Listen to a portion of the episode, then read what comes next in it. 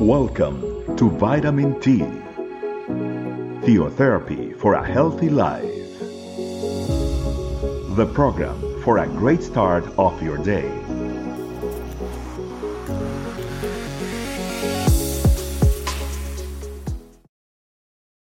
Hello, family. Welcome to Vitamin T. It is a pleasure to be here with you all. Today, family, I would like to share a topic that's called Throw Your Nets. For this, I'd like us to start off with a passage that comes from uh, John 21, verse 1 to 11.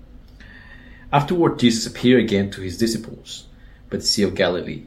It happened this way Simon Peter, Thomas, also known as uh, Didymus, Nathanael from Cana in Galilee, the sons of Zebedee, and two other disciples were together. I'm going out to fish, Simon Peter told them. And they said, We'll go with you. So they went out and got into the boat, but that night they caught nothing. Early in the morning, Jesus stood on the shore, but the disciples did not realize that it was Jesus. He called out to them, Friends, haven't you any fish? No, they answered. He said, Throw your net on the right side of the boat, and you will find some. When they did, they were unable to hold the net in because of the large number of fish. Then the disciple whom Jesus loved said to Peter, It is the Lord. As soon as Simon Peter heard him say, It is the Lord, he wrapped his outer garment around him, for he had taken it off, and jumped into the water. The other disciples followed the boat, followed in the boat, towing the net full of fish, for they were not far from the shore, about a hundred yards. When they landed, they saw a fire of burning coals. There were with fish on it and some bread. Jesus said to them, Bring some of the fish you have just caught. So Simon Peter climbed back into the boat and dragged the net ashore. It was full of large fish, 153, but even with so many, the net was not torn. Family, today we had a beautiful message from the Lord, and He is inviting us to understand that we need to, at some point of our lives, throw the nets. As the nets are the blessings that the Lord has for our lives. And in this clear passage, in this story, it is clear to see that the disciples did not doubt when Jesus said to them, Throw your nets. They did accordingly. And you can see how the blessings would have flowed. Way more than they would have, would have expected it. From fishing ate nothing the night before, and from expecting pretty much not much out of it, to have all that fish. It is incredible what obedience can do in our lives. When we obey what the Lord is saying to us, we are saying, Yes, Lord, we want to take the next step ahead and receive your blessings. And unfortunately, a lot of the times, family, we struggle with that step in our lives.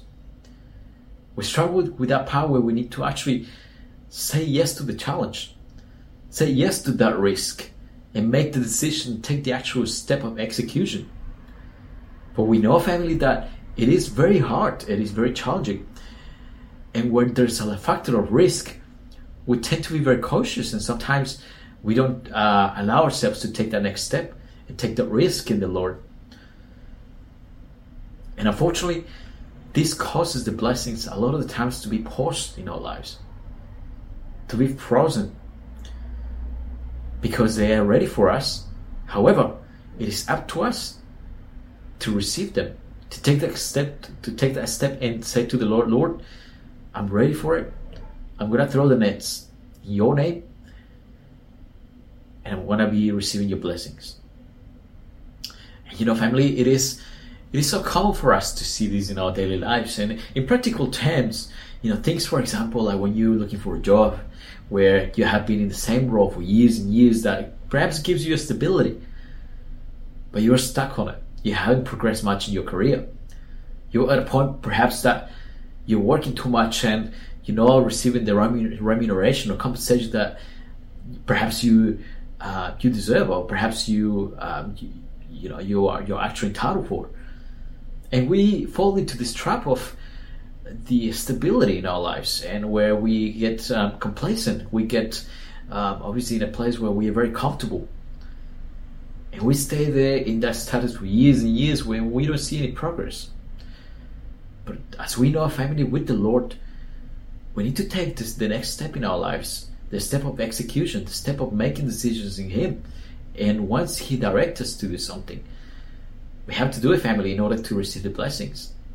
We have to do it in order to for us to see the change in our lives, the change that perhaps we've been wanting to to have or to receive in a, in a long time, perhaps. So, in this instance, family, the Lord is telling us it is important that you throw the nets. It is important that you seek for a child for, for a new change in your life.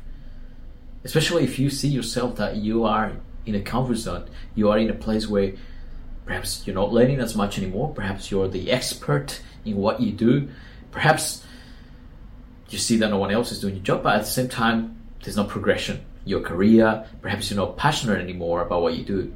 Perhaps you're not getting along with your with your manager or your boss perhaps they're not being the, the most fair in, terms of your remuneration, in terms of the treatment towards you. And when this happens, family, it is important that we receive the direction of the Holy Spirit. And when this happens, and we know it does happen, we need to be able to secure that and lock that in and say yes and take the next step. Yes, of course, those decisions have to be on our knees with the Lord and with the direction of the Holy Spirit. There's no question of that But once we receive the certainty, and the Lord will give us a promise, and He will He will give us the certainty that He is with us. But we need to take that step. We need to obey, because when we once we obey, family, that's when we see the real blessings in our lives. Obedience is such a strong trigger of blessings. And we need to understand that when we do it, it is when the Lord will unlock those blessings because perhaps the blessings are already there, but we haven't taken the next steps in terms of obeying what the Lord is directing us to do. So, family, my invitation today is for us to throw the nets. If you are in the midst of making a strong decision, or perhaps a very impactful decision in your life, in your family's life, seek the direction of the Holy Spirit in communion first.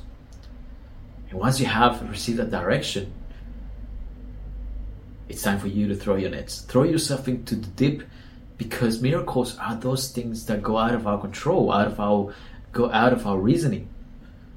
And we want to see a miracle family. We want to live in the supernatural. We want to see those miracles when there's no other way. And that's exciting, family, because we know that the Lord is with us.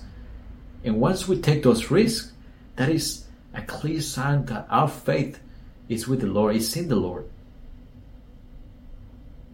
And when that happens, you will see true miracles in your life because you are relying purely in the Lord and not in what you see with your eyes, not in the tangible. So, family, that is my invitation for today. And how does I invite you to pray? Holy Spirit, thank you for this opportunity that you have given us and sharing your message today with us. I pray that you allow us, Holy Spirit, to get out of your, our, our, our comfort zones and allow us to get your direction, but at the same time be obedient and be sensible towards your direction. So we obey and take the next step of execution so we are able to see your blessings in our lives. I pray that you give us the courage. I pray us that you gave us the ability to understand that when there is a change that you have prepared for us is because you have the best plans for us. So pray for every hand that's listening to this message. I pray for every plan that you have for every heart in our church family and everyone that is anyone is listening to this message. I pray that you bless them with wisdom, with grace wherever they go, and open doors of the opportunity. Allow us to always have the mentality not to get stuck in our comfort zones, but always seek to be better. Better not for our own glory, but to serve others better, to get to know you better, to do your will better, and to serve others in your name better. Thank you, Lord, for this opportunity, we pray in the name of Jesus. Amen. Okay, family, well, it has been a pleasure to be here with you all, and I hope you have a good day. Bye bye. Thanks for joining us. Remember that vitamin T can be found in audio, video, and written versions in our website, estecamino.com. We'll be waiting for you tomorrow for your daily vitamin T. Theotherapy for a healthy life.